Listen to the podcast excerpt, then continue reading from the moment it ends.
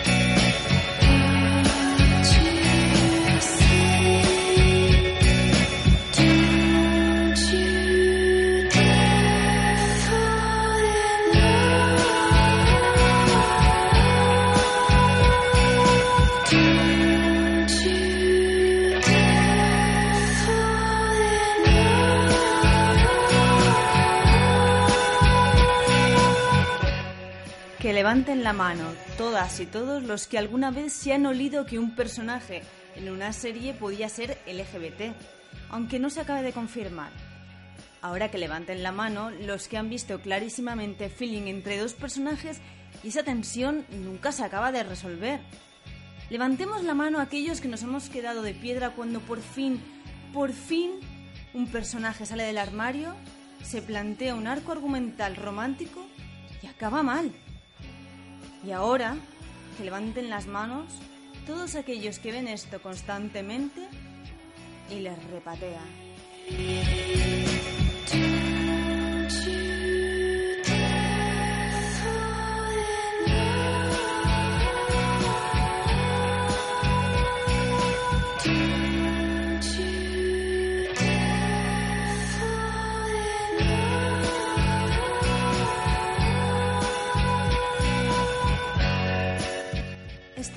De triquiñola narrativa tan evidente para la gente del colectivo LGBT y sin embargo tan poco clara para muchos heteros se llama queerbaiting y la vemos en cantidad de series y productos culturales. Es muy dañina, porque no es otra cosa que una puñalada trapera a un colectivo que busca verse representado y normalizado a toda costa y que acaba viendo como al final esta falsa representación es un espejismo de la realidad. Para hablar de este tema, hoy tenemos con nosotras a Kitsune, redactora de Anti-Hype y Todas Gamers, que repite una quincena más después de ese estupendo programa de Hora de Aventuras que grabamos hace 15 días. Bienvenida, Kitsune. Hola, gracias. Encantada de repetir. Me lo pasé muy bien la otra vez y me quedé con ganas de más y dije, ala, pues pa'lante. Pues bienvenidísima eres. A Flan Fatal, que escribe fanfics y que viene a evangelizar sobre la parte buena del fandom. Bienvenida, Flan. Muchas gracias, muchas gracias por, por, la bienvenida y por haber pensado en mí, que es algo que siempre me gusta mucho. Aunque esta sea un poco la parte mala o las partes no tan buenas que nos han llegado al fandom, creo que a su vez son... De, todo sale algo bueno, eso es lo que pienso. Así que bueno, esa es mi idea. Y la periodista y redactora de Eurogamer.es y acaparadora de todos los podcasts, Paula García, más conocida como Cecilos. Bienvenida, Paula. Hola, pues sí, soy un poco acaparadora de podcast, pero aún así estoy como súper nerviosa porque este tema es 100% mi tema y me apetece mucho hablar y quejarme de él. Así que espero que me soportéis un rato. Mm, Pues yo tenía muchas ganas de que propusieras este tema porque sé que, te va y que te gusta y que lo defiendes a capa y espada y que sabes mucho de él. Así que vamos a empezar, vamos a empezar pues, pues por aquí. Eh, ¿Qué es el queerbaiting? Vamos a, y vamos a empezar por Paula, que, que- que ya, venía, ya venía advirtiendo que tenía el- la turrita preparada. Así que nada, Paula, Yo- a- tú quédate a gusto. Yo vengo con la, con la ulti cargada a este podcast, ¿vale? Em, para empezar, quería hacer una introducción sobre el concepto de queerbaiting y más que el propio concepto de queerbaiting, me gustaría como em, enfocarlo un poco desde la teoría de, la comunicación y, y, como explicar un poco cuáles son los mecanismos comunicativos por lo que, los que esto tiene lugar, ¿vale? Entonces, para eso, lo primero que quería decir es... Em, hay una cosa como muy común eh, cuando le dices a alguien que estás en el fandom de algo o que shipeas a determinados personajes, que es como esta, mm, esta frase de, bueno, ya, pero es que en el fandom lo hacéis todo gay, ¿no? Esta es una cosa que pasa un montón. La movida es que en realidad hay una explicación en el marco de la teoría de la comunicación para esta cosa de es que lo hacéis todo gay. Y para eh, entender esto tengo que poneros como un poco en contexto, ¿vale? Viene la turra. La cosa es que, eh, como a principios del siglo XX, cuando se empieza a percibir cuál es el gran efecto que los medios de comunicación de masas tienen en la población, se intenta desde el lado académico empezar a especular sobre hipotéticos modelos comunicativos que explicarían de forma científica y sobre todo acotada cuáles son exactamente los límites de la influencia que los medios tienen sobre los espectadores. Esto básicamente consistió en muchas, muchas décadas de dar palos de ciego respecto a cuál es la influencia real que tienen los medios sobre las personas, de una forma que creo que no merece la pena para detallar aquí. Pero eh, la investigación relacionada con este tema, eso sí, empieza a tener como un auge súper, súper fuerte cuando se populariza la televisión entre el público general. Más o menos esto pasa alrededor de los años 80. Entonces, de todos los modelos comunicativos que se postulan para dar explicación a qué efecto tienen los medios sobre los espectadores, me gustaría destacar brevemente dos de ellos porque creo que tienen una importancia especial para el fandom, a pesar de que sean como teorías de hace muchos años, ¿vale? En primer lugar está la archiconocida, y lo siento muchísimo por toda la gente del campo del periodismo y la comunicación, porque estáis tan hartos de escuchar hablar de esto que no sé ni por dónde empezar, que es la teoría de los usos y gratificaciones, que básicamente se refiere al hecho de que los espectadores seleccionan qué contenidos culturales consumen en base a cómo estos satisfacen sus propias necesidades. Entonces, según esa teoría, hay una serie de satisfacciones que los espectadores buscan en los contenidos audiovisuales que se consumen como por ejemplo pues que te divierta o que te sirva como vínculo con otras personas para comentar y compartir y demás. Pero la que nos interesa es la relacionada con la identidad personal. ¿Qué quiere decir? Que las personas buscan, especial pero no exclusivamente cuando hablamos de ficción, identificarse con las personas eh, que ven representadas en los medios como forma de reafirmación de sus propios valores e identidad. ¿Qué quiere decir esto? Que de forma natural las personas LGBT buscarán en los contenidos audiovisuales que consumen otras personas LGBT en las que sentirse identificados y ver representadas sus experiencias, ¿no? Lo que pasa es que vivimos en una sociedad heteropatriarcal y entonces aquí se complica un poco la cosa porque la inmensa mayoría de recursos económicos y sociales están en manos de personas de una demografía muy concreta y por tanto una grandísima parte de la ficción está destinada a satisfacer las necesidades del varón blanco heterosexual incluso las veces en las que esto no pasa y el público objetivo de, por ejemplo, una serie de televisión o una película es el público femenino, sigue siendo bastante complicado encontrar buena representación de nosotras mismas en los medios, por ejemplo, siendo mujeres. La cosa se complica todavía más si somos LGBT, porque es un colectivo que ya sabemos que está constantemente silenciado e invisibilizado tanto por la cultura como la sociedad. ¿Qué pasa con el fandom? Que mm, tú echas un vistazo a Tumblr y parece que vivimos como en un universo paralelo totalmente ajeno a esta problemática, ¿no? Y Draco Malfoy y Harry Potter están liados y Kirk y Spock están casados y les queremos mucho y son felices en el espacio y el profesor X y Magneto, mi agendita de los X-Men tenía que salir tarde o temprano, pues como que dejan a un lado sus diferencias para disfrutar de algún que otro escarce amoroso, ¿no? Este es un poco el rollo. La cosa es, ¿por qué sucede esto? Pues para explicar esto me puedo apoyar en la segunda teoría que, mm, quería explicar, que es el modelo encoding-decoding, que quiere decir codificar y descodificar. Esto quiere decir que básicamente a la hora de emitir un mensaje, mediante la vía que sea, el emisor está codificando la información de la que dispone y que está explicando, y el receptor, cuando la recibe, la decodifica para poder comprenderla. De este modo, el receptor inevitablemente vierte como una parte de su subjetividad y la interpretación que se hace de este mensaje, cuyo significado se sale de las manos del autor por completo en el momento en el que es emitido y pasa a ser em, no pertenecer por completo, pero, pero sí que hay una parte de ese propio mensaje que está sujeto a la subjetividad del público. Entonces, como alrededor del año 1980, aprox, creo, no, estoy como segura de la fecha exacta, pero es como un poco esa década, eh, se empieza a enfatizar mucho la importancia que tiene el trasfondo social del espectador a la hora de, de, codificar los mensajes implícitos en los contenidos que recibimos, ¿no? Y se demuestra científicamente que los grupos sociales diferenciados serían más propensos a interpretar los mismos contenidos de forma diferente. Esto quiere decir que pues, hombres y mujeres, por ejemplo, por su contexto social, en ocasiones eh, hacen lecturas diferentes de un mismo contenido, pero esto también sucede con personas de diferentes razas, con personas de diferentes clases sociales, incluso eh, personas que viven en diferentes lugares geográficos. De este modo, una, información, eh, la misma información, admite como tres tipos de lecturas. La primera es como la hegemónica, que es la que está asociada a los grupos privilegiados en las estructuras de poder social. Y aquí, tanto el emisor como el receptor suelen compartir los mismos prejuicios culturales y este último, el receptor, decodifica el, significado del mensaje más o menos exactamente de la forma en la que se pretendía que fuera leído cuando, cuando fue el momento de creación. Luego hay como un paso intermedio, que es un significado negociado en el que el receptor entiende el mensaje dominante que el emisor está intentando transmitir, pero se encuentra en desacuerdo con algunas de sus partes y entonces lo que hace es acomodarlas a lo que más le gusta, ¿no? Interpreta de forma distinta las partes que generan conflicto con su propio punto de vista. Y después llegamos a, la posible lectura del fandom, ¿no? Esta es como la, la cosa por excelencia de los shipeos y los fics y demás, que es la lectura contrahegemónica, en la que básicamente el receptor se encuentra en un contexto social que le sitúa en una postura totalmente opuesta a la del emisor. Y por tanto, a pesar de que pueda llegar a entender cuál es el mensaje que el emisor quería transmitir, le da totalmente igual, se niega a adscribirse a ella y es capaz de leer entre líneas y buscar eh, significados distintos a los que están generalmente aceptados. ¿Qué pasa con el fandom? Que el fandom está compuesto desde tiempos inmemoriales fundamentalmente por mujeres jóvenes y en general adolescentes que están, eh, digamos, en plena etapa de descubrir su orientación sexual, ¿no? Entonces, esta demográfica, que está súper acostumbrada a no encontrar contenido creado expresamente para sus intereses y necesidades, sino a verse obligado a acomodarse a lo que es el discurso hegemónico, que en general está compuesto pues, por varones cis heterosexuales de raza blanca y todo esto que decimos un montón de veces, em, Igualmente, deciden activamente sacar sus propias conclusiones y vertir sus aspiraciones y sus inseguridades en los personajes ficticios de su producto cultural favorito. Entiendo que esto es un tema espinoso porque hay como muchos fans de sacarnos el carnet y de decir, esto no es así cuando hablamos de nuestras interpretaciones personales como de nuestras películas o libros o TVOs o lo que sea.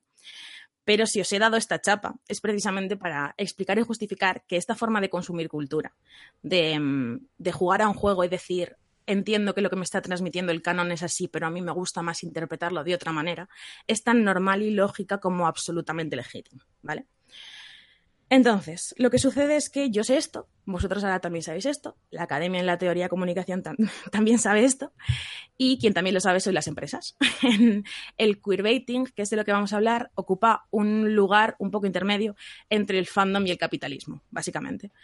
Y mm, como no hay una definición extremadamente explícita, a mí me gusta hablar de queerbaiting como una forma de atraer al público LGBT hacia un determinado contenido de ficción audiovisual sin alienar a la parte de su audiencia que o bien es homófoba directamente o simplemente considera inapropiada la visibilización de este, de este colectivo en los medios de comunicación. Esto es una práctica relativamente reciente, como los 80, 90, donde pondría yo el foco, aunque hay como casos antes y desde luego la última década ha sido una locura en este sentido. Y básicamente lo que se hace es utilizar experiencias que son comunes al público LGBT de manera que eh, quien es LGBT pueda entender que esto es una cosa que sucede, pero quien no lo es muy probablemente pase por encima de este tema, ¿vale? Eh, me gusta mucho para ejemplificar esto el personaje de Barb en Stranger Things, ¿vale? Eh, porque mm, una, cosa, una cosa que pasa es que para las mujeres a las que nos gustan las mujeres. Es extremadamente evidente que Barb en Stranger Things tiene un crush en su mejor amiga que no puede con él, ¿vale?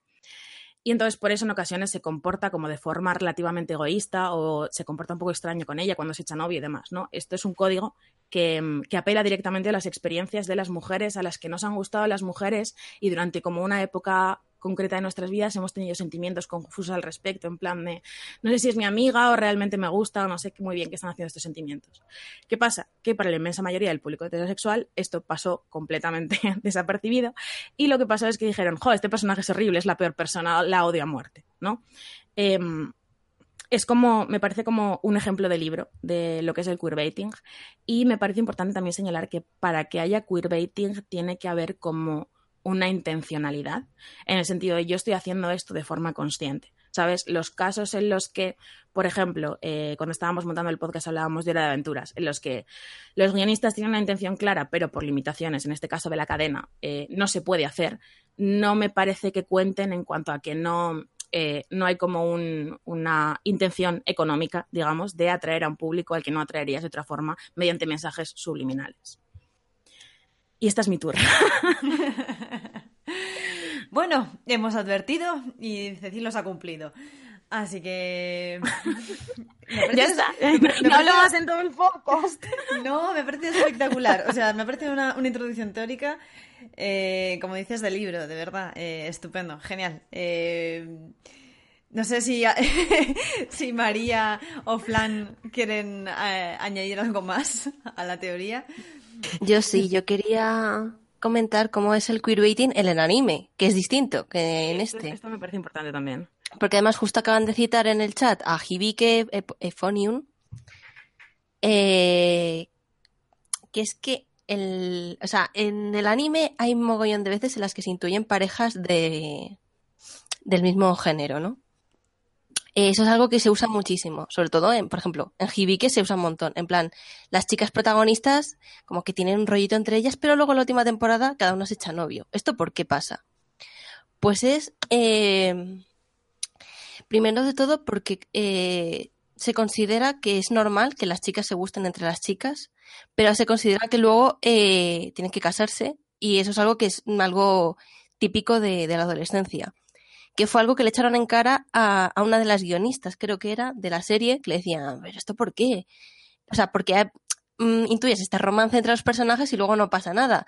Y dice, no, porque eso es una fase, está claro. Eh, esto no va a seguir más adelante. Y eso es para las chicas. Para los chicos tenemos el Fujibait, que es eh, no es atraer el público LGTB, sino es atraer específicamente el público femenino, que es juntar a dos chicos que es lo que vemos, por ejemplo, en Free. Eh, en Free eh, hay como varias parejitas que además son súper obvias porque les juntan en, en, en todos los fanarts, y, o sea, en el fanart no, lo contrario, en los artes oficiales, en los opening y tal, como que hay mm, tres parejas, más o menos, eh, dos fijas y otras dos que y otra que es bueno, y luego a la hora de la verdad nunca pasa nada. ¿Por qué? Lo que están atrayendo son a las chicas que les gustan ver a chicos juntos, pero no realmente están buscando el público ni L, ni G, T, ni B, ninguno. Entonces es como otra manera de, atraer el público, pero es como mm, fetichista. Creo que eso también se hace mucho en, en también en las pelis occidentales, pero se hace mucho con las mujeres. En plan, poner a dos chicas juntas para que eso sea atractivo para, para los chicos. No es exactamente queerbaiting, pero creo que sí que es parecido. Porque sí que la gente sí que se ve representada, aunque en realidad no sea para ellos. Bueno, y es que además, quiero decir, eh, mm, me, me gusta que hayas puesto Free, porque a mí es un anime que cuya primera temporada me gustó mucho y ahora me ofende profundamente su existencia, precisamente por el queerbaiting que hacen. Es decir, no solamente hacen un queerbaiting parejil, sino que como no se deciden por qué pareja hacer queerbaiting, las hacen con todas.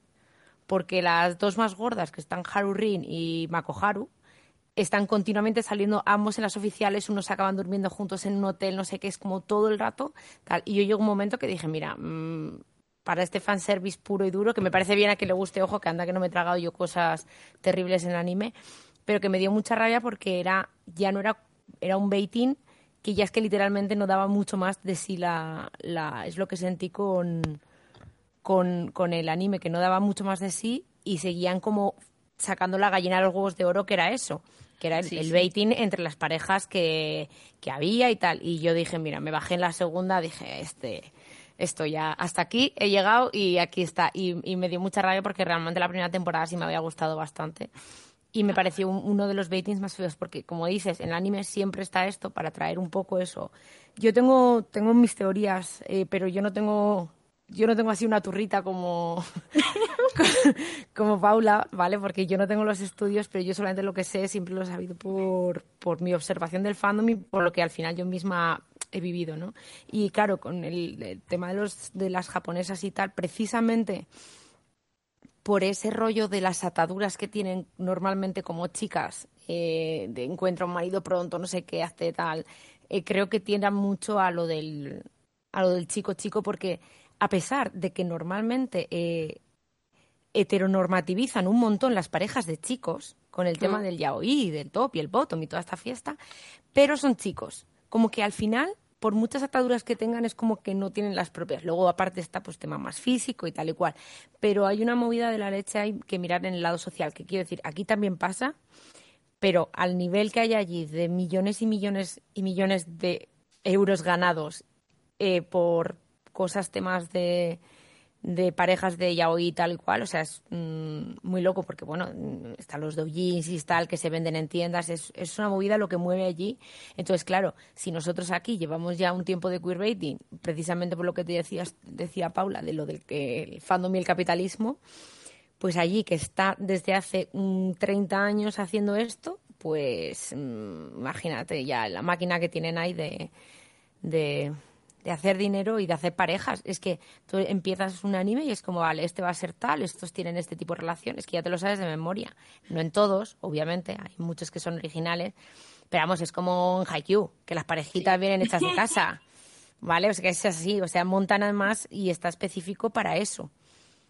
A mí, a mí Free, en concreto, eh, me ofende profundamente, pero además me gusta porque me sirve para ejemplificar una cosa, que es como que el queerbaiting en el fondo nace del diálogo entre los creadores y el fandom, ¿vale? Y mm, porque lo que pasó, lo que pasó con Free, ¿sabes? Yo esto lo viví muy intensamente porque era como mi época de Tumblr a tope, ¿no? Lo que pasó con Free fue que salió un teaser, nos flipamos, nos montamos la película con, en plan shipeando los personajes y tal, entonces hubo una primera temporada que era como de tantear, ¿no? En plan de, vamos a hacer esto que es 100% fanservice y vamos a ver cómo funciona. Y la segunda temporada era como si hubieran estado metidos en el tag de Tumblr 24/7, ¿sabes? Que es como que... em, en ese sentido, es como que, me, o sea, me parece que juzgar las producciones de manga y anime por los criterios de la occidental, como por ejemplo pasa con Supernatural, porque vamos a hablar de Supernatural y me voy a enfadar mucho, eh, es como injusto, ¿no? Pero en, en, ese sentido es como, tú entiendes qué es lo que le gusta a los fans y entonces en la temporada siguiente le das a los fans exactamente lo que quieren para eh, explotar eso, pero haciendo al mismo tiempo un contenido que sea consumible por otros motivos. Y es tan absolutamente perverso en el fondo que... Mmm, que es como eh, se tiende a victimizar a los fans, o sea, a, culpabilizar a los fans por esto, en plan de, bueno, claro, pero es que no es culpa que no sean canon de verdad porque este eres tú quien se ha montado la película, ¿sabes? Pero en realidad no es una cosa de esto, ¿no? Las lecturas son todas válidas en sí mismas y ellos son plenamente conscientes de cuál es la, la visión que tiene el público de las obras que están consumiendo. Y cuál es la línea que no tienen que superar. ¿Sabes? Es como vamos a poner esto, pero no nunca lo suficiente como para que como para que los que no quieren ver eso mmm, no lo tengan que ver. Vale, hablaremos de Supernatural, tengo muchas ganas de destripar Supernatural. Pero vamos, que sí, sí, es un poco, no sé, es, es mmm, en cierta manera, mmm, quizá porque lo vemos, eh, comparando un poco de nuevo un tema más anime tal con el con lo occidental y eso, es como que en, lo, en, el anime está ya tan... no sé cómo decirlo. Pero el caso es que no me siento tan traicionada como cuando me pasa en lo occidental. Como que asumo que por ciertas cosas que sé de la, de la cultura hay cosas que van a ser más difíciles porque allí lo tienen, por ejemplo, los géneros muchísimo más establecidos. El voice love es el voice love, el Spokon es el Spokon y no va a haber voice love. O sea, no, no lo van a mezclar, al menos en los siguientes 10 años o 15, porque no va a pasar. Pero me da la sensación de que a veces veo aquí que no lo hacen cuando podrían, porque no lo sé. No sé, quizás porque mmm, me da más al ojo o lo que sea, pero digo, es que me estáis engañando. Como que, los, como que lo, lo, el anime no va, por, no va a engañarme a mí, porque yo ya estoy engañada de, de base. Es un poco como, como cuando veo anime y le exijo mucho menos, por ejemplo, a nivel de feminismo, que en muchas series de aquí, porque asumo ciertas cosas. Me, me, pongo muy contenta cuando no pasan, pero asumo ciertas cosas cuando veo ciertos animes. Sé lo que va a haber, pero me, eso no significa que me, no me vaya a gustar. Pero eso bueno, también me pasa con lo occidental, pero me da más rabia como el queerbaiting este, no sé. Abrimos el, el melón de Supernatural. Abre el melón, por favor, de Supernatural. Por favor, hazlo. Vale. Eh, lo de Supernatural. Vale. Eh, como en la cuarta temporada de Supernatural, se, eh, Supernatural, que es una serie sobre dos hermanos guapísimos que son cazadores de demonios y que tienen como un rollo. Hubo.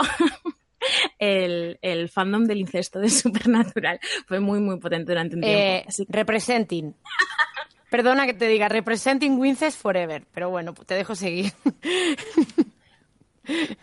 Bueno, la cosa es que en el imperio del Wincest a los señores guionistas de Supernatural se les ocurre introducir un personaje en la cuarta temporada que en principio iba a ser un personaje de la cuarta temporada y poco más, ¿no? que es el Ángel Castiel, cuya misión en la trama es rescatar a Dean, que es el protagonista del infierno, con sus propios brazos y traerlo de vuelta a la Tierra en una forma, una cosa como con subtexto súper homolótico. ¿Qué pasa? Em, la peña se vuelve loca, ¿vale? En plan, eh, este personaje es lo mejor que me ha pasado en la vida entera, ¿no? Porque, claro, además tiene como. em, es relativamente carismático en el sentido de que es como un ángel, no entiende los códigos humanos, entonces hace como mucho juego de eso, de no entender eh, expresiones hechas o cosas del estilo. Y además es que hay como una dinámica entre Cass Dean que es como muy intensa, ¿no? Claro, el. em, la premisa de ambos personajes es que han compartido una experiencia como súper eh, súper relevante, ¿no? Dean ha bajado al infierno por motivos de trama y entonces él le ha rescatado y es como súper intenso, ¿no? Pasa una cosa, y es que el fandom se pone a shipear como loco y como consecuencia de que el fandom se pone a shipear como loco, porque Supernatural es, un es una serie que tiene temporadas muy largas que están estructuradas como en capítulos de trama trama y luego están metidos entre medio los típicos capítulos de monstruo de la semana, ¿no? Así un poco eh, en rollo expediente X, ¿vale? ¿Qué pasa? Todos los capítulos, todos y cada uno de los capítulos en los que sale Castiel suben los ratings mogollón. O sea, eh, el número de espectadores sube drásticamente. Y los guionistas dicen, bueno, aquí hay cosa, ¿no? Y conforme avanzan las temporadas, la relación entre estos dos personajes se va haciendo eh, más intensa, más homoerótica y más ridícula. Lo cual da alimento al fandom para shipear todavía más, llenar la vida de, de fanarts y fics y todo lo relacionado con ello hasta el punto en el que es total y absolutamente ridículo. O sea, yo me comí tres temporadas de este baiting lamentable y como alrededor de la octava eh, pasó una cosa que es que, eh, que esto, es, esto es bastante habitual, por desgracia, que es que los actores y los guionistas empiezan a reírse un poco de este rollo, ¿no? Eh, empiezan a hacerse conscientes de que esto es una cosa que la gente shipea, eh, empiezan a hacer bromitas en sus cuentas personales de Twitter, cuando van a eventos hacen declaraciones em, claramente pensadas para dar esperanzas a los fans de que va a suceder algo entre los dos personajes.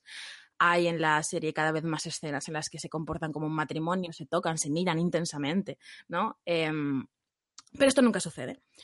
Porque llegados a determinado punto en el que las presiones que ejerce el fandom, y por esto digo que siempre es en realidad un diálogo entre el fandom y los creadores, las presiones que ejerce el fandom, tanto porque salga Castiel en los, en los capítulos, porque es como la cosa que quieren, como eh, se ejercen presiones de esta forma, a veces el fandom es un poco horrible, ¿no? Y entonces pues la gente se enfada y te gruñe y te insulta por Twitter. Yo entiendo que esto es una cosa fea, ¿no? Pero también es una cosa que sucede. Entonces llega a cierto, a cierto punto en el que esto es tan intenso que los creadores dan un giro de tuerca, ¿no? Y empiezan a reírse la puta cara de los fans que shipean esta cosa. Entonces tú estás recibiendo mensajes súper contradictorios, ¿no? Por un lado tienes un texto que es claramente, tiene un subtexto en el cual estos dos personajes tienen una relación. Prácticamente todo el contenido nuevo que estás recibiendo entra en esta línea y no se mueve de aquí ni un instante. Pero si te metes en el fandom como de verdad, ¿no? O sea, este punto en el que empiezas a ver entrevistas y movidas, constantemente lo están desmintiendo. Entonces, ¿qué pasa? Mensaje contradictorio, ¿no? Eh, el público que ve Supernatural, porque además Supernatural era como una serie, creo que cuando la echaban, la echaban en plan a las 10, ¿sabes? O sea, es como serie de después de cenar cuando vengo del trabajo.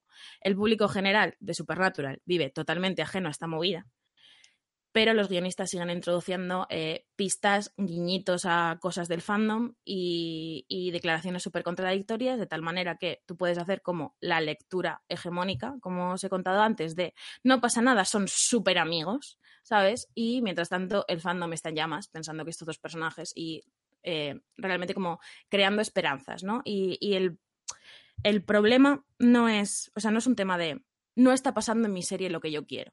¿Sabes? El problema es, tú estás jugando con una voluntad de ver representación y de sentirme identificado con los personajes que sabe que tengo, para que yo me mantenga activa en tu fandom con el, la recompensa económica que eso, que eso supone. Porque, a ver, te quiero decir, la gente que ve Supernatural de forma casual no es la que va a los eventos, no es la que paga por hacerse fotos con los actores, eh, no es la que sube los ratings y no es la que compra el merchandising, ¿no? O sea, tú le estás dando exactamente lo que quiere aprovechándote de, en general, eh, fans que tienen como, no sé, la media edad del fandom de Supernatural son como 16 años, ¿sabes? Y mientras tanto estás, estás permitiendo que la, la, gente de otros rangos de edad, de otras demografías que ve la serie de forma casual, no se sienta atacada por la representación explícita de la homosexualidad de la serie que le gusta ver por las noches. A ver, em, eso es así, porque es lo que hacen. Y además, eh, Supernatural, es lo que tú dices, yo creo que fue eso, como a partir de la séptima, cuando aparece todo el tema este de que las historias que habían vivido estaban escritas en libros, y cuando empiezan a meter como, pues, literalmente... Y esto mm, se reían mucho de, de nosotras, pero es que se reían en general, porque la chica que ponen, eh, hay un momento en el que hay una chica, digamos que la historia supernatural dentro del propio universo, en un movimiento meta que podría haber sido bastante guay, realmente hay un señor que lo está escribiendo en libros, ¿vale? Es los libros de Supernatural. Y obviamente esos libros tienen fandom. Y en esos fandoms hay una chica que escribe porno with incest. Y esto está así. O sea, e, está en, el, esto está escribiendo porno entre ellos dos.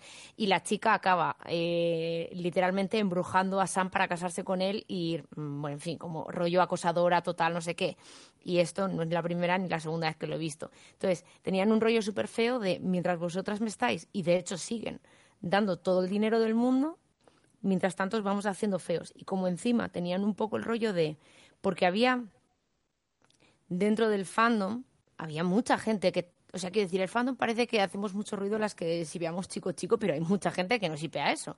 Y que además tiene bastante inquina cuando pasan estas cosas de eh, gente que sipea, me da igual de Castillo o lo que sea, que quieren que la hagan canon, y otra gente que aunque esté en el fandom, muchas veces o porque no le gusta esa pareja o porque está metida de otra manera y la lectura esta que hablaba Paula pues no la ve de la misma manera y ya está, porque no le interesa o porque no, eh,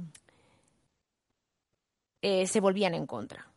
Entonces, lo que pasa en ese momento es que acabas teniendo eh, un fandom que podría haber sido simplemente normal, se, se, hace mogollón de tóxico. Esto ha pasado en casi todos los fandoms que yo he visto que tienen un queerbaiting excesivamente hardcore. Ojo, puede pasar en cualquier fandom, pero específicamente en ellos que hay mucha barrera entre unas y otras. Porque yo me acuerdo mucho que yo llegué hasta la temporada casi 11 de Supernatural, aquí donde me ves porque parece que no, pero yo estuve bastante enganchada a esa serie. Y eso que yo no, yo no era así perdín Castiel, pero vamos, eso estaba ahí. O sea, eso me puede gustar o no, pero eso estaba ahí como estaba, vamos. Y, y yo seguía viéndola y tal, pero cada vez que veía una entrevista de ellos como negándolo siempre, y negándolo no en plan, no, bueno, pues no es lo como lo vemos, no es lo queremos meter, era rollo el actor de Dean diciéndole a una chica, porque una chica le decía, pues bueno, yo la idea de que Dean pueda ser bi me ha ayudado a mí, esto en una con delante de 100.000 personas, ahí en la tele y todo. Y Dean, el actor Jensen Ackles, eh, bueno, ya tienes que venir a guardarnos la fiesta a todos, voy a ignorar tu pregunta. Y esto no fue hace tanto. Esto fue como en 2015 o 2014. Entonces es como, macho, también tienes que tratar, o sea, a mí lo que no me parece bien es este, a base de negarlo para la gente que, que no puede soportar la idea de que Dean, el macho por excelencia, el chaqueta de cuero, el tengo un impala, tal, sea, sea vi, la homofobia tan brutal y la, y la de todo tan brutal que hay ahí, que lo que hagas es, o sea, estás a la vez comprándonos con LGBT y a la vez echándonos del fandom por LGBT. Macho, hay que elegir. Que es un poco lo que viene un poco todo esto, claro. Perdón, es que me enervo un poco con eso. es que además yo me acuerdo que en aquella época de Tumblr estaba también Sherlock, estaba Merlín y estaba, no sé cuál más era. Y es que fue el trío que era en plan horrible. O sea, porque yo me acuerdo el tío de Sherlock, yo es que en Supernatural no estaba metido porque eran muchas temporadas y digo, no son tan guapos, no merece la pena. Pero Sherlock sí que la vi porque, porque era mucho más cortita. Y el tío de, de Sherlock, el Moffat, este daba mucha vergüenza porque siempre en las entrevistas decías que cómo van a ser maricones, no sé qué. Y yo, pero tío, eres tonto, así que estás matando a tu propia, a tu propia serie. Y, yo creo que todas estas series, en el fondo ellos las han matado porque Supernatural eh, ha, habido, ha habido temporada este año y yo no me había enterado de nada, en Tumblr no se ha dicho nada a nadie Y mm, Sherlock igual, Sherlock tuvo como una muerte súper silenciosa y se acabó y no se enteró casi nadie también. Mm, yo creo que es que esto al final se ha acabado como dando un poco en la cara, ¿no? Es que es un poco como lo de lo de la tercera temporada de Sherlock, ¿vale? Eh, llega, o sea, es como eh, la dinámica entre Sherlock y Watson era como súper particular, porque claro, tenían esta cosa de que vivían juntos, ¿vale? Eh, no hemos nacido ayer. Em, este rollo de convivencia así como un poco matrimonial que era graciosa. Y en algún momento como que se introducen en la ecuación muchas, muchas bromas de como un montón de personajes sobre si son pareja, ¿vale? Em, esto también es como un mecanismo del queerbaiting súper habitual, ¿no? Eh, te meto la representación en forma de chiste. De forma que, si tú estás queriendo ver eso y dices, jaja, se están riendo de ellos porque son pareja, esto quiere decir que hay algo detrás.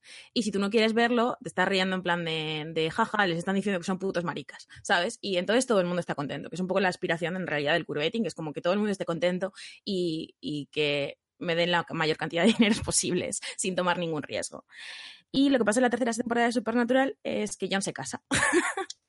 y esto eh, fue como un, un, acontecimiento terrible. No solo por. O sea, y es una cosa que está 100% fuera de mi ship es canon o mi ship no es canon, ¿vale? La cosa fue: habéis estado hasta aquí jugando con el hecho de son pareja, no son pareja.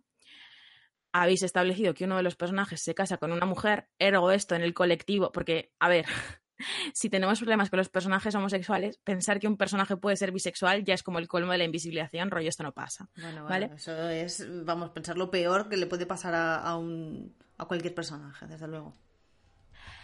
Y además de eso, la tercera temporada de Supernatural, que lo hablaba con, o sea, de Sherlock, que lo hablaba con Flan el otro día, tiene eh, el personaje que escribe fanfics que esto es la peor cosa que nos ha pasado colectivamente como sociedad.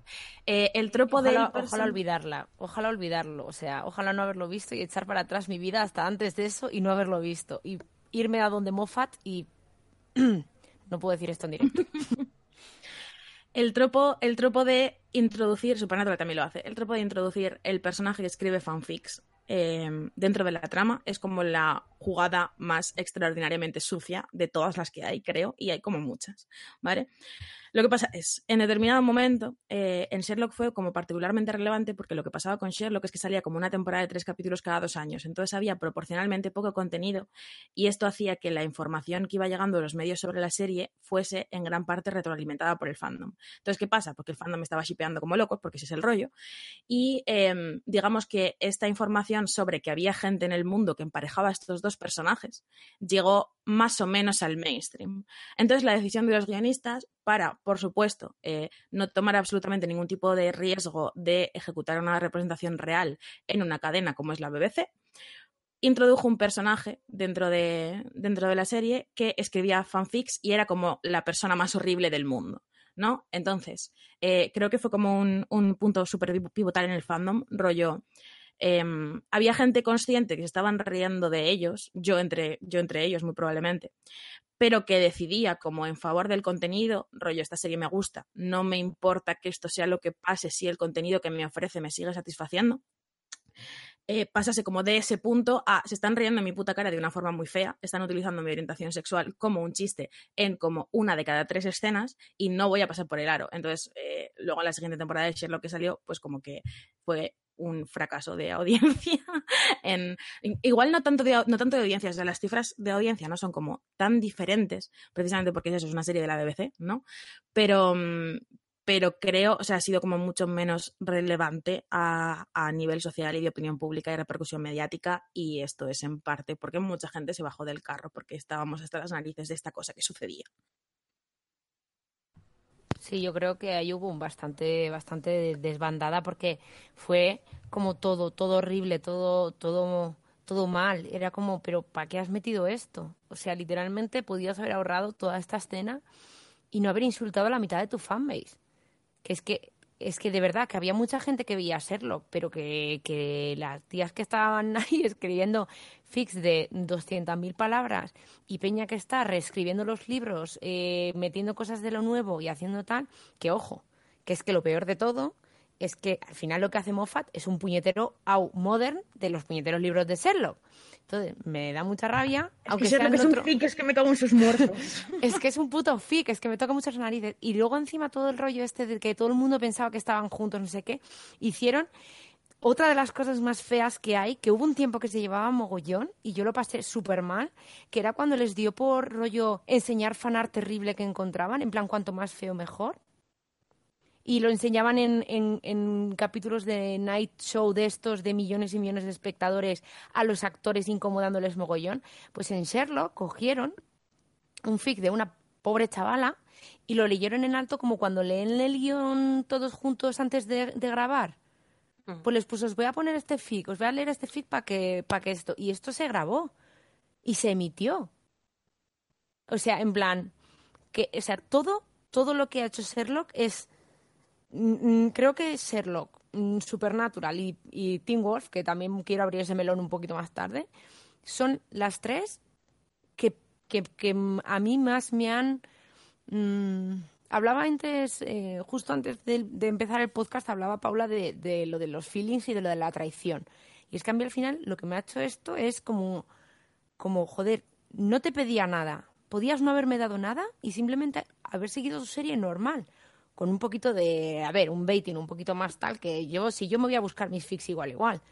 Pero este momento de te lo voy a dar, te lo voy a dar, vamos a ser los primeros y echarlo todo para atrás y reírse de nosotras cuando hemos estado ahí escribiendo millones de cosas y tal, dije, mira, todas, todas a tomar por culo, vamos. O sea, a mí mm, ese- esa manera de reírse de alguien que está haciendo algo por, por, por tu creación, que a mí me fliparía, fuese malo o bueno, que alguien me dibujase cualquier cosa. Vamos, me han dibujado de fix míos como dos veces en la vida un fanart y han sido, vamos, de los mejores momentos que he tenido. Joder, macho, un poquito de... No sé, todo ese desprecio. Y esto es porque lo hacemos chicas. Y esto es así. Claro, es que realmente una cosa que pasa, o sea, al, al margen de la clara influencia del capitalismo en esto, que es una cosa que es como siempre terrible, em, una cosa que pasa es que estás jugando con el amor genuino y la dedicación incondicional y a cambio de nada de un sector de la población súper vulnerable, ¿vale? Es como tiene su, tiene su, mm, eh, su parte de la explotación económica, es como una cosa que sigue estando mal, ¿vale? Pero, mm, pero creo que cuando una serie que te gusta hace esto, en realidad es doloroso. No tanto por como que no se cumplan tus expectativas, como por el hecho de que somos conscientes de que el fandom es una cosa que en esencia es altruista y que en general está compuesta por esas determinadas demográficas que eh, en general son muchísimo más maltratadas en la, en la ficción. Y es como que tiene ese conflicto moral ahí que está evidentemente mal. Y, mm, y entonces eso, pues cuando, cuando hablaba, o sea, yo hablaba de esto en, en términos de, traición, antes lo he puesto en Twitter, creo. Y es que realmente lo sientes como una traición, pero es como no una traición a, a mí como persona individual, ¿sabes?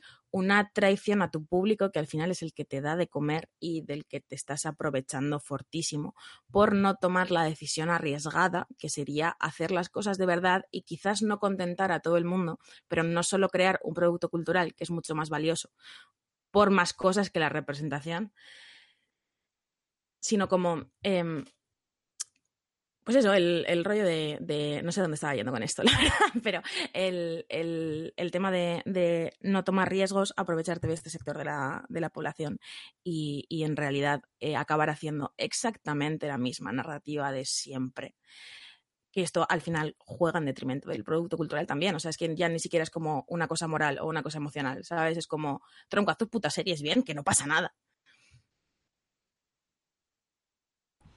Bueno, no sé Sí, si, si queréis empezar a hablar de alguna otra serie o queréis que empecemos a hablar de otros temas relacionados con el queerbaiting. O, o en qué punto el queerbaiting, o sea, en qué punto la- eh, deja de ser queerbaiting y empieza a ser representación.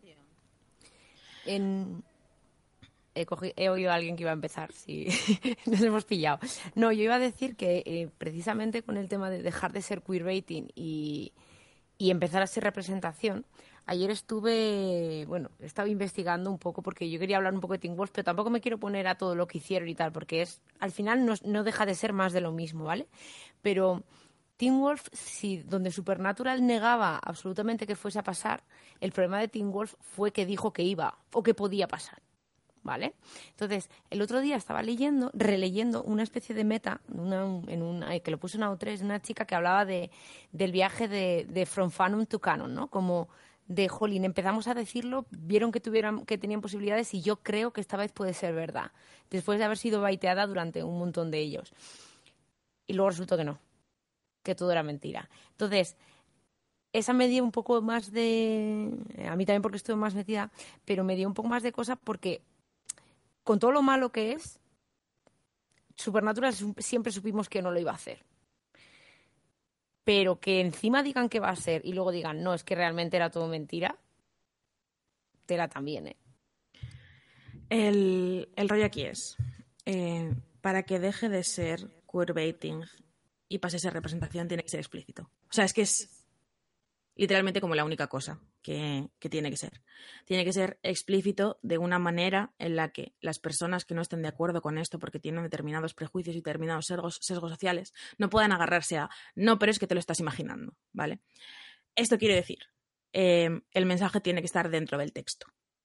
Porque em, es que últimamente JK Rowling está siendo imbécil, ¿no? Y haciendo como un montón esta cosa de, añadir representación a posteriori y coger y decir, hacer esta cosa de la palabra del autor y decir, no, pero es que Dumbledore era gay y no, porque resulta que estos personajes no sé qué, ¿sabes? Em, la declaración externa de los creadores que no está dentro del texto no me parece que salve a una obra de ser queerbaiting, ¿sabes? Eh, para que no lo sea, para que sea representación real, lo que tienes que ser explícito de una forma que no se puede negar, ¿vale?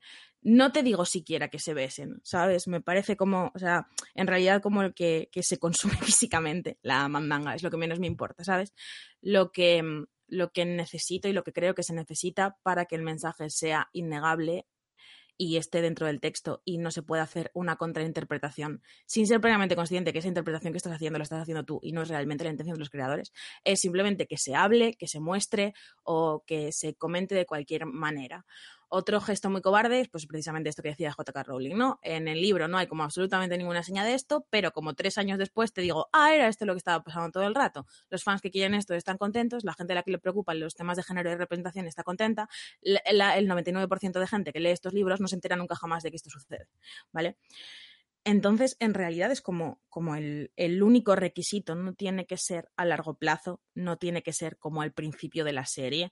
Em, de hecho, el caso de Hora de Aventuras que, mencionaba al principio, em, entre Marcelina y la princesa Chicle, me parece como la, mejor cosa eh, para ejemplificar esto. Es como, había una clara intención por parte de los guionistas, no se podía hacer por requisitos de la cadena, porque es una cadena orientada a un público infantil. Em, los autores han ido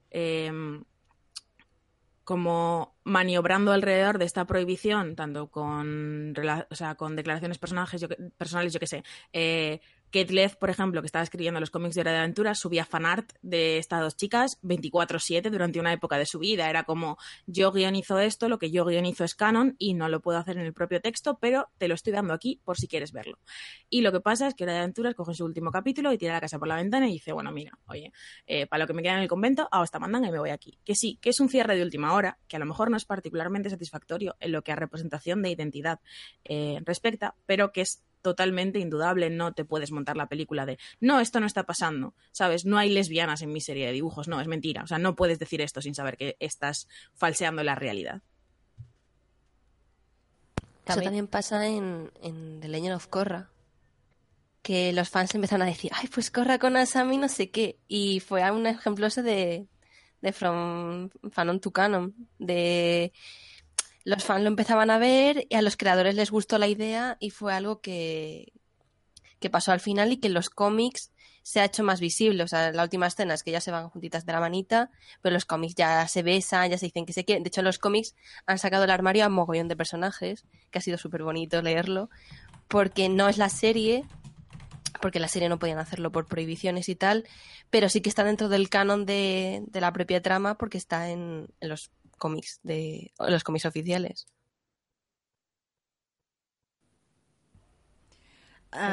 estoy pensando en, un tema, porque si estamos hablando todo el rato de que el queerbaiting al final es em, eh, capitalismo al, servicio del fandom, de repente he pensado, vale, y todos esos personajes que en las series, ahora estoy pensando en un ejemplo muy concreto de The Walking Dead, que hay un personaje que es gay y os juro que no recuerdo el nombre ni concretamente la temporada en la que sale, pero hay un personaje que dice que es gay, pero luego no vuelve hacer ninguna referencia, ni se le reconoce ninguna pareja, ni, ni hay un arco romántico ni siquiera insinuado de ningún tipo, ¿no? O sea, entonces a mí me da la sensación de que eso también está a favor de, bueno, venga, vale, vale, vamos a poner un personaje gay para tener al elenco completo, el negro, el gay, el no sé qué, el no sé cuánto, el cuál, y eso también está...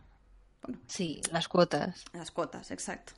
A mí me parece más complejo, ¿vale? Eh, creo que hay un problema, ¿vale? Eh, si tú metes un personaje gay, pero haces como esta cosa de que sea gay pero no se note, y entonces como simplemente explicita su orientación sexual, que ya de por sí me parece un paso, pero en realidad no le das como ningún arco romántico, estás haciendo pues esta cosa que comentamos de las cuotas, ¿no? Eh, una cosa que pasa, si sistemáticamente metes a personajes con orientaciones LGBT y para reafirmar que esto es una cosa que estás haciendo, les das consistentemente relaciones sentimentales, la lectura que se extrae de esto es que las personas LGBT somos como eh, infinitamente dependientes, o sea, es como que solo existimos en correlación a otra persona, ¿no? Entonces, yo creo que en un vacío en el que la ficción no invisibilizase consistentemente estas orientaciones sexuales. Podría funcionar un personaje homosexual o una chica lesbiana o un personaje bisexual que en ningún momento tuviera una relación con nadie del mismo género, ¿vale? Yo creo que esto es una cosa que se podría hacer. El problema es que las cosas no existen en un vacío y es muy fácil hacer la lectura de estás haciendo esto para que no se queje nadie y para cumplir tu cuota de eh, tengo un personaje gay, dejadme de dar la, turra, eh, cuando en realidad es un recurso narrativo como cualquier otro, ¿no? O sea, aparte de, em, parte de la cosa que yo reivindico respecto a la, a la representación, eh, Particularmente me pasa con las mujeres, pero es aplicable como al LGBT, es que creo que los personajes LGBT también tienen derecho a ser mediocres, tienen derecho a no tener relaciones, tienen derecho a ser personajes de mierda. O sea, no necesitamos consistentemente el personaje LGBT modélico que tiene una relación preciosa. No creo que también es importante eh, dar cabida a otro tipo de narrativas que no necesariamente tienen que ver con esto. Pero em, esto sería precioso si se hiciese sistemáticamente y si la gente metiese personajes LGBT en sus obras de ficción de forma natural. Como no sucede, creo que todavía tenemos que dar muchos pasos antes de normalizar, normalizar ese tipo de personaje LGBT que no necesariamente da signos explícitos constantemente de que es LGBT. Precisamente porque el sesgo de la inmensa mayoría del público va a hacer que invisibilice esta información y como que lo sigas tratando como, o sea, que sea más sencillo para ellos de digerir, digamos. Pero en cualquier caso me parece mejor que nada. Eh, saber que, o sea, saber que Dean de Supernatural, siendo un tío como súper masculino, con sus musculitos y su carita de ángel, em, era bisexual, por ejemplo, me hubiera parecido una representación infinitamente más válida que la cosa que existe, que es absolutamente nada. Joder, sí, la verdad que sí, porque luego es que hay un rollito con... Pero además no solamente, incluso ya no solo, vale, este personaje es gay y tal. Yo esto no lo he visto, pero sí que he tenido amigas y me lo han comentado bastantes veces.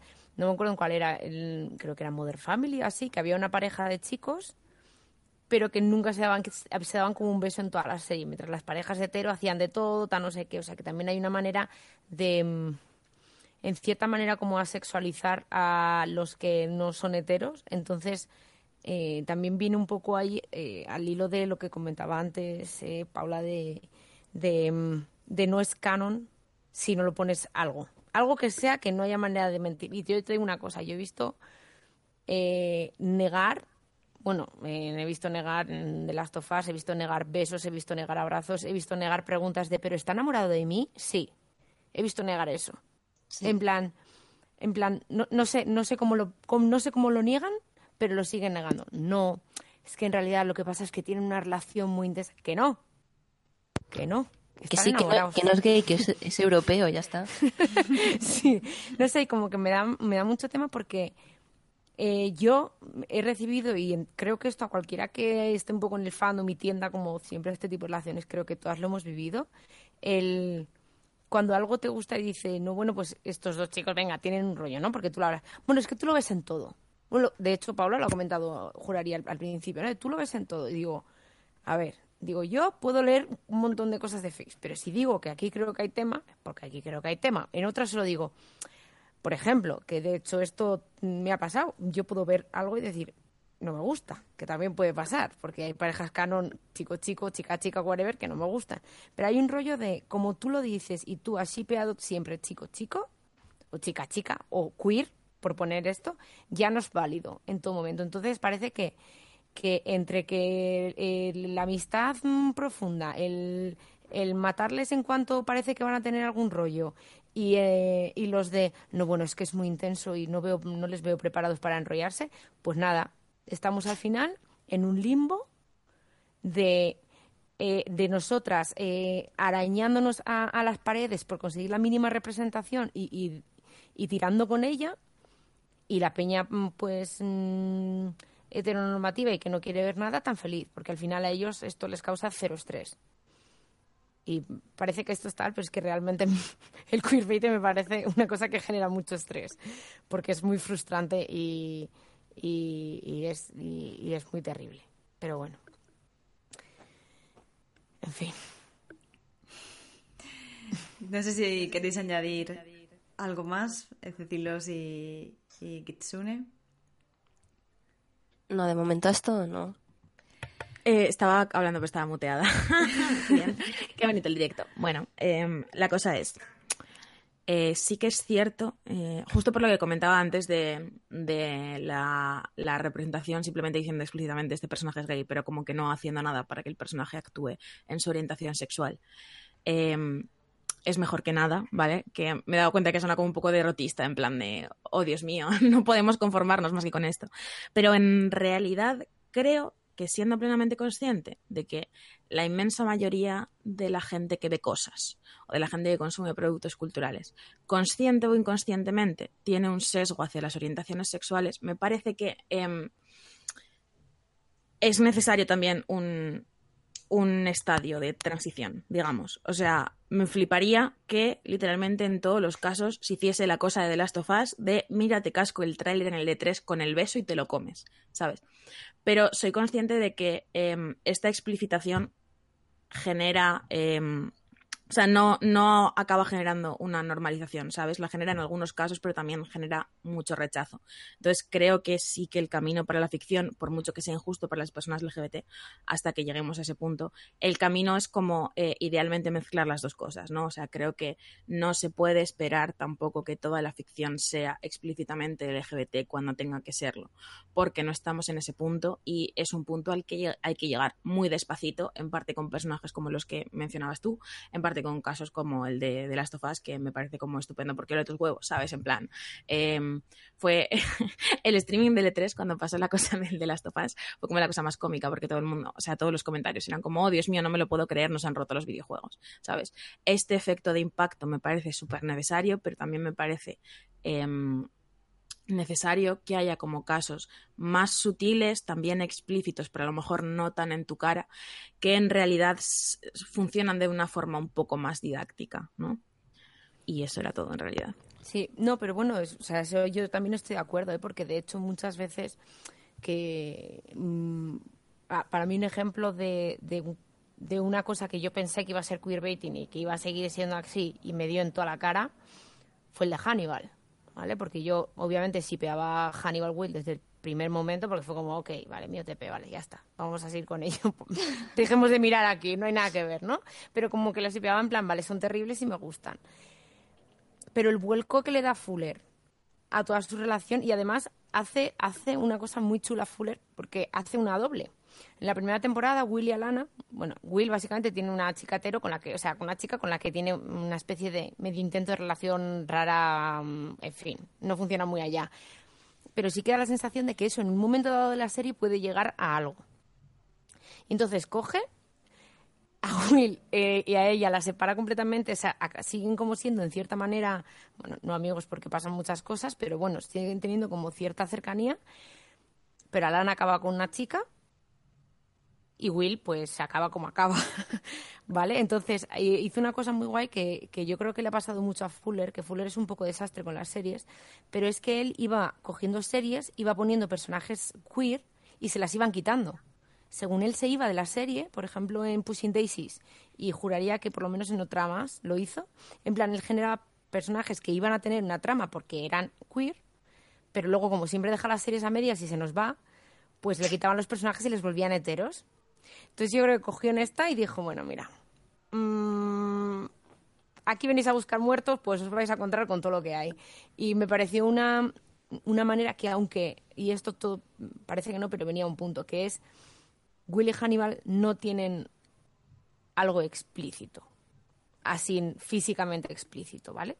Eh, tienen, tienen palabras, o sea, es decir, se sabe claramente que hay una relación entre ellos, que hay algo, de amor o lo que pueda sentir Hannibal, que también esa es otra fiesta que tenemos, pero no tienen un esto de decir, bueno, nos vamos a morrear aquí en el, en el momento este, ¿no? Y, yo creo que, porque le, he leído mucho a Fuller sobre este tema, estaban tanto Max Mikkelsen como, como, como el actor de Will, que no me va a salir, estaban súper a tope con el tema, en no, no, no, que si, que si quieres que nos morremos, nos morreamos. Pero el otro le dijo, es que realmente no me pega que ahora mismo hagáis esto y como durante toda la serie lo fue dejando caer de una manera tan explícita que es muy difícil negarlo, aunque por supuesto lo ha negado, eh, a mí sinceramente es una de las series que más satisfecha me ha dejado a un nivel, voy a decirlo, no de representación, a un nivel como puede haber otras, pero sí de... Mm, también ha sido un poco en la cara del, del estudio. No creo que el estudio lo primero que pensase es, uy, claro, montame un, un Hannibal aquí vi que acabe pues tal, no. Entonces, eh, me parece que al final el tío dijo, mira, me la van a cancelar, pues voy a montar esto que siempre he querido montar, antes de que me vaya yo y lo hagan ellos como quieren. Y, y la verdad que esa me ha dejado, bueno, de hecho prácticamente no he leído Fix de Hannibal, porque me ha dejado tan, tan satisfecha a nivel de lo que quería de ellos que no he querido leer. Y no te quiero decir los fix que he leído de Tim Wolf. que me tiré un año literal solo leyendo fix de Tim Wolf. o sea, no sé, es, eh, es mm, para mí es una de las... le agradezco mucho a Fuller que no nos diera Hannibal, la verdad. Pero esto es un poco la cosa, ¿no? O sea, las, las personas LGBT no somos solo nuestras relaciones explícitas, ¿no? O sea, no necesariamente... Em, tienes una relación especial con alguien, no tienes sentimientos con alguien y, lo explicitas y, te morreas con él y os casáis, ¿sabes? Esto no es, no es lo que pasa. Y Hannibal me gusta mazo, en realidad, por, precisamente, precisamente por eso, ¿no? Es como, no es explícito en ningún momento, pero intuyes una relación entre ambos personajes. También están los dos de la chola, que es una cosa que influye un poco, ¿no? Pero, pero intuyes una relación entre los dos personajes que a mí me deja satisfecha en cuanto a que em, identifico mis propias experiencias en ella relativamente, ¿vale? No como personas. A pesar de que hay rumores por ahí de eso, pero no, no como personas, lo prometo. Iba a em, decir, digo, a ver. Joder, Paula, ¿qué esqueletos tienes en el armario? No me invites a comer a tu casa nunca, por favor. Voy a invitar a comer a, mi casa a todas y voy a tocar el violín. Eh, bueno, la cosa, la cosa es que es eso, ¿no? Es como tú ves una relación que em, de una forma muy metafórica puede Em, replicar tus experiencias o sensaciones que identificas, no necesariamente es explícita, pero pasa una cosa, y es que no pasa nada, porque eh, Willy y Aníbal no sean canon, porque la serie no tiene problemas explícitos con los personajes LGBT todo el rato, ¿sabes? Entonces, en un, en un contexto en el que el personaje gay que tienes no es el único personaje gay que tienes, te puedes permitir como maniobrar alrededor de las relaciones con mucha más libertad. Sí, la verdad que, la verdad que sí. Además recuerdo que mm, hubo un, porque entre todo hubo, recuerdo específicamente una polémica, el personaje de Margot, que es lesbiana en los libros, y tal, hay un momento en el que tiene una relación con Will, una relación sexual. Y claro, todo el mundo le dijo tal y dijo, no, no, no, es que ya veréis por qué lo está haciendo. Y luego había una razón real por la que eso tenía ningún sentido, pero que ya seguía siendo lesbianísima y pasaba de todo de Will, vamos, como de la mierda. Era un tema que tenía una trama que tenía sentido en la vida horrible que llevaba Margot y a mí me gustó porque Elenin cuando le dijeron dijo, no, no, no, no, ella no es ni bi ni nada, ella es lesbiana porque además la original es lesbiana y ella lo es. Ahora los demás, pues ya todos los demás son bis, pero ella es lesbiana. Y fue como, como muy así, que luego tiene cosas criticables, que no vamos a decir tal, pero a mí me parece que en general sí que él dijo como, como y obviamente, aparte ya fuera, pero quiero decir, en cons y todo eso siempre ha sido Hannibal Will, Hannibal Will, Hannibal Will. Pero no me, no me da la sensación de que está jugando conmigo. Perdón si oís algo, es mi gato, que lo voy a matar.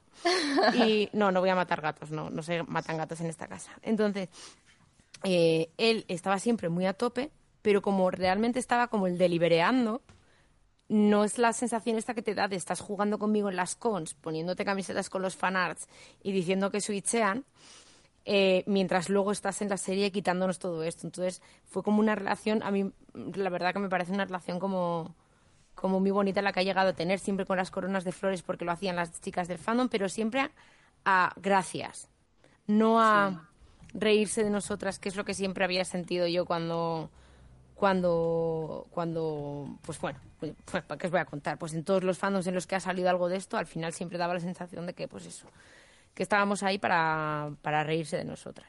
Y es, no sé, yo ahí le tengo, lo tengo mucho cariño, la verdad, a la serie. Es como una de mis series favoritas y es como, ahí están mis niños. Mis niños disfuncionales, pero bueno, pues es que hay que querer a los hijos como son, no se puede hacer nada. Bueno, hemos comentado que, que el queerbaiting afecta mucho a las parejas homosexuales, tanto lesbianas como gays, y el tema de la bisexualidad ya es difícil encontrarla, eh, incluso cuando se intenta explicitar, o sea, cuando se intenta poner en relevancia, poner en, o sea, es muy difícil encontrar una buena representación bi, ese es el punto al que quería llegar. Pero ¿qué pasa con la representación trans? ¿Qué decir, el queerbaiting le afecta también? A ver, tema loquísimo, ¿vale? Em, creo que, o sea, el colectivo trans sufre una invisibilización súper, súper, súper sistemática en toda la ficción, en el sentido de que en general, a lo mejor te plantea, o sea, como, como, o sea, tú, si tú ves series, especialmente cualquier cosa que se, se acerque remotamente a lo mainstream, eh, no se suele plantear que un personaje trans sea una cosa, incluso, incluso las series que se esfuerzan explícitamente en, en, en cómo cubrir ese tipo de cuotas, ¿no? En los casos en los que se hace la representación trans es tan absolutamente aislada que me parece como complicado jugar con ello.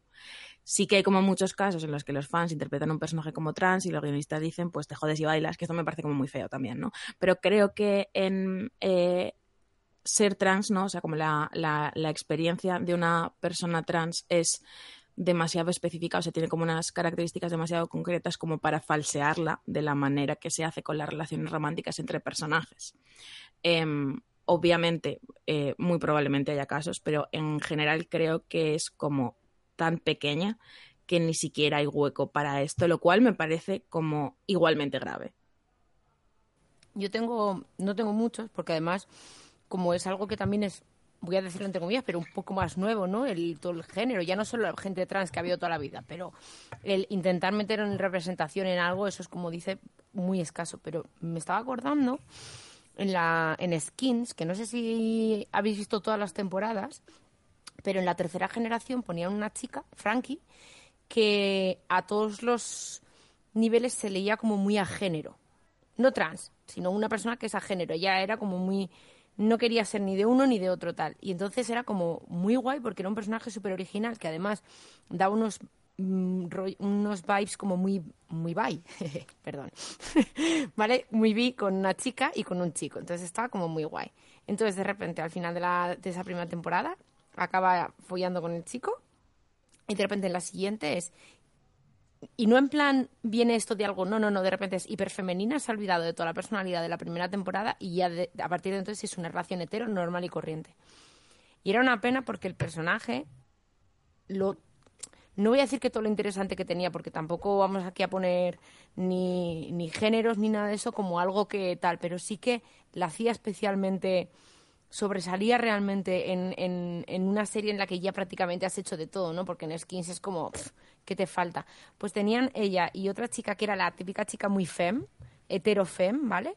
Y eran como, como, podía haber salido de ahí algo súper chulo entre el a género eh, de, voy a decir una porque, o une, porque realmente creo que sí, se, mm, ella sí utilizaba los pronombres de chica, pero luego el género en sí no, no lo tal. También esto estamos hablando de skins que hace como 10 años, o sea, quiero decir, tampoco estaba el discurso, estaba un poco diferente todavía y más en skins que es, a ver, la serie que es. Entonces eh, me dio mucha pena porque mm, viéndolo en retrospectiva creo que ese personaje estaba bien construido al principio y luego dijeron, bueno, pero no os paséis, que al final es hetero y se ha vuelto todo lo fem que puede, puede volverse un personaje. Entonces ahí fue un poco, no voy a decir que... Mm, el mismo tipo de baiting, porque no lo es, pero yo estoy segura de que hubo gente que hace 10 años que todavía no estaba la cosa con el género, tanto aquí como en algunos sitios, lo vio y dijo, hostia, a lo mejor me, me puedo ver ahí.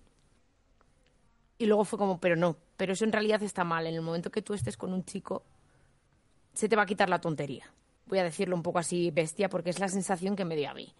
Y me dio mucha rabia, me dio mucha, mucha rabia. Es como Never Forget lo de Frankie. Era muy guay pero no se me ocurre tampoco mucho más. Alguno de...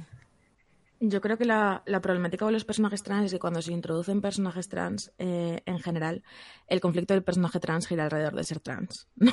Entonces es como extremadamente complicado, pues lo que decía, falsearlo, ¿no? Eh, está, eh, no está lo suficientemente normalizado, como si lo LGBT estuviera normalizado, ¿vale? Pero no está como lo suficientemente normalizado que haya personajes trans simplemente siendo personas y no siendo personas trans. Entonces, me parece como más complicado. No me extrañaría que llegásemos a, ese punto en algún futuro cercano, porque honestamente eh, me creo todo del capitalismo y las empresas malas que quieren aprovecharse de nuestros dineros.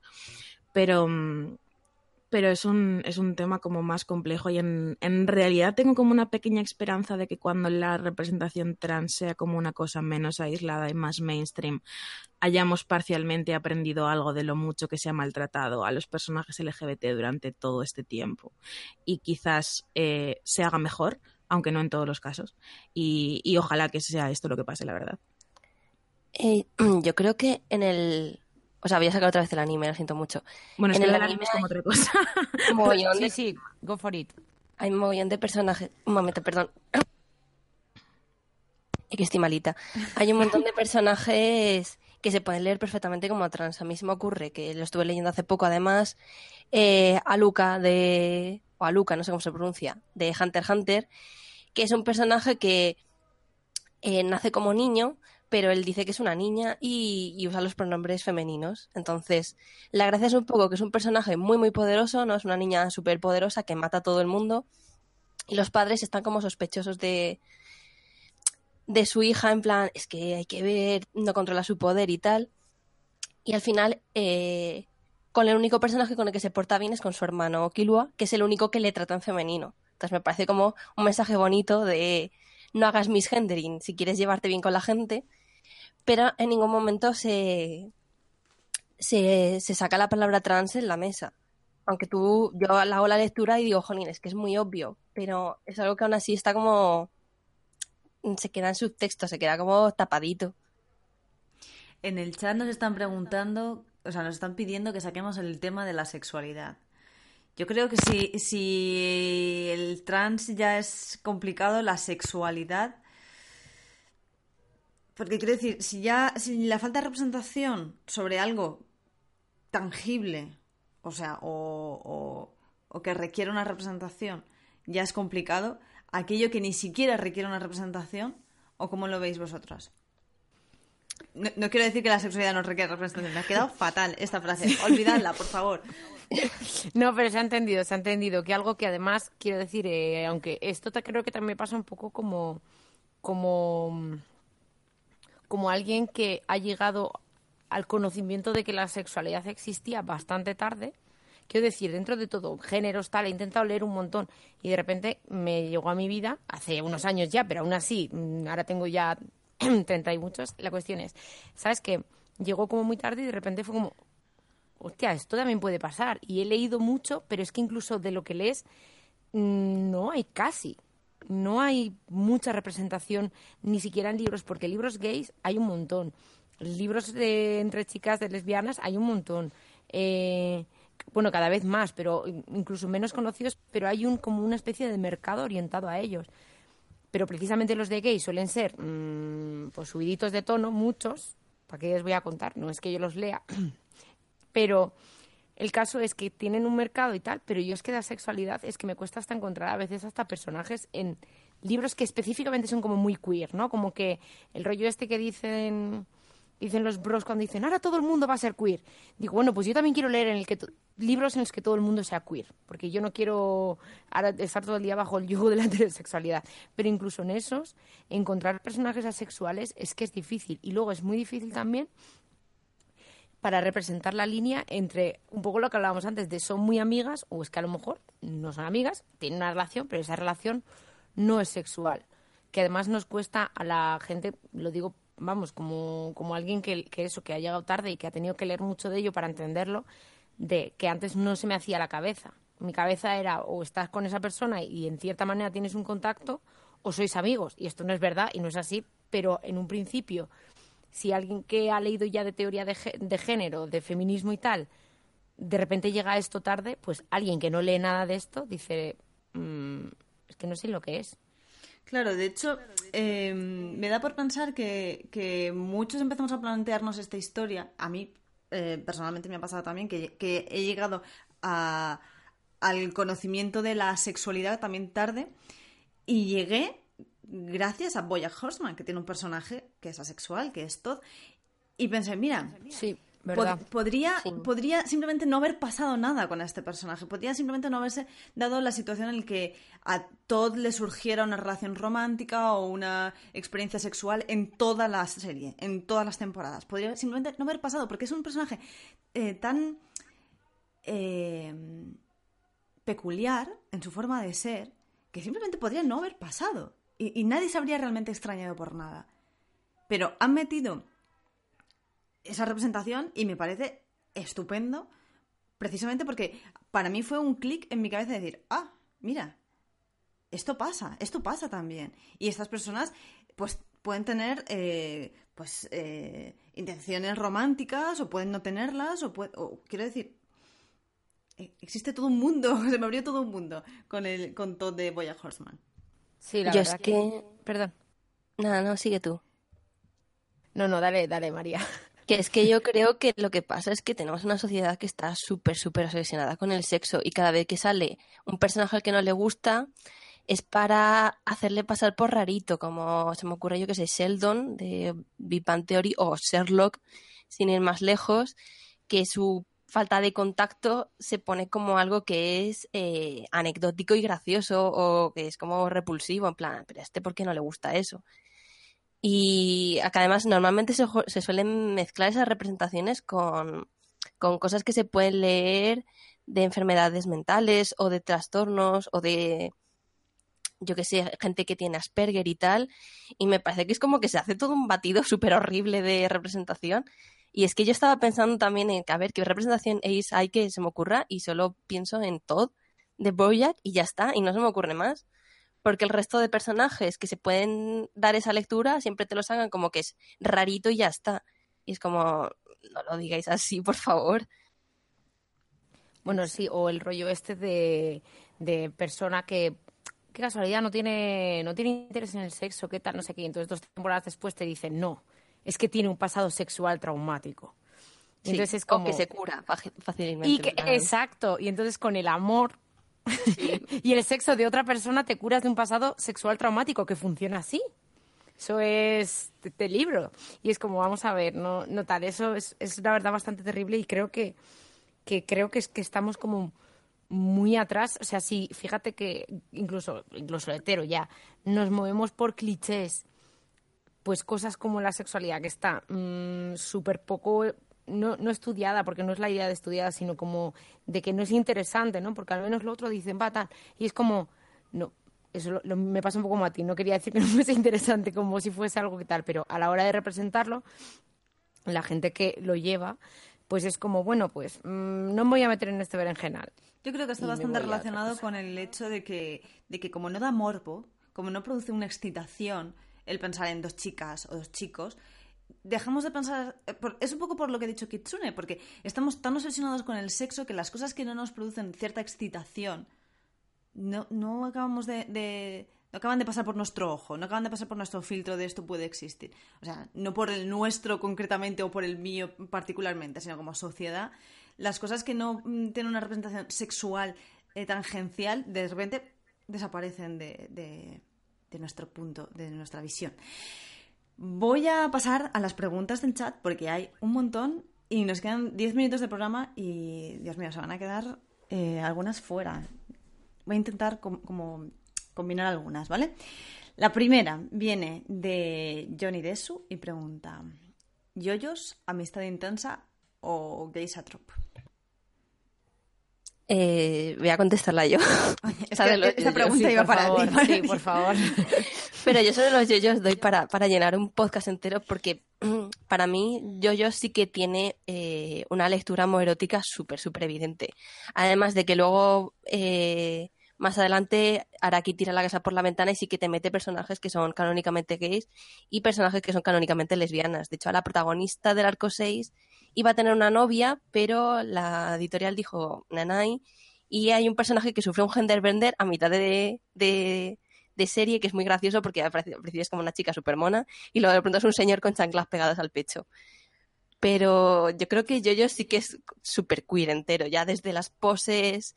El propio Araki dijo que, por ejemplo, la, la temporada 5, que es la que están emitiendo ahora, eh, como está basada en Italia y está basada en el mundo de la moda, sí que tiene un contexto eh, de, erotismo entre sus personajes, que da la cosa de que son todo, son seis chicos y una chica, y, están siempre unos encima de otros y se meten la mano por el pantalón y se dan, se chupan la cara, y es todo como súper, súper gay, súper maravilloso. Y me hace mucha gracia porque luego pasa con el fandom de JoJo's y me pasa también con el de Berserk y pasa con el de Evangelion también.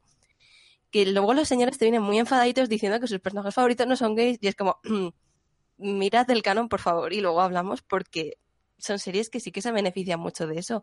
Sí que a veces lo usan mal porque, por ejemplo, en Berserk el personaje que está codificado como gay, que es, digamos, mm, Griffith, eh, es malo, es abiertamente malo, o por ejemplo, en Evangelion otro personaje que es gay también podía considerarse malo, y en Yoyos los que son gays son eh, villanos del arco del arco 5, pero eso está ahí, lo siento mucho, y eso es que no lo puedes quitar, es que son novios y ya está. de hecho, de hecho, sí, a ver, claro, me estoy acordando de Dio. Dio es canónicamente bisexual. Dio se lía con todo el mundo.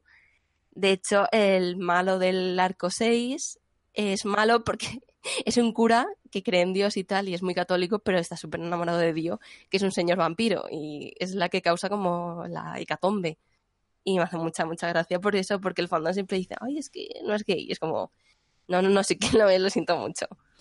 Bueno, Diego Pazos, que es un viejo amigo de este programa y que participó en el capítulo cero y que, Diego, tienes que volver a hablar de alguna historia. Ya pensaré en qué, pero tendrás que volver.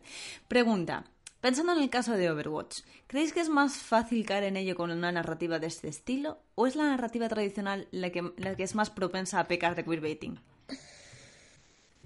Yo pienso que la, o sea, yo pienso con Overwatch creo que se ahorran el problema de... A ver cómo lo digo. Como, te, como de entrada ya vamos a rellenar nosotros todo lo que haga falta y ellos no solo nos tienen que dar pequeños puntos muy pequeños, creo que hay una especie de baiting un poco de todo y creo que lo dejan en abierto para esto. Y de hecho juraría que la única pareja que al final han hecho canon, que no es entre ellos, porque entre ellos no recuerdo ahora mismo, pero no hay nada canon, canon, canon pero la única que han hecho es a Tracer y la hicieron lesbiana. Quiero decir, o lesbiana o al menos estaba con una novia. Yo no sé porque, en, bueno, vale, no, joder, con la tontería llevo en el fandom de Overwatch un año, ¿eh? Pero, madre mía, qué infierno.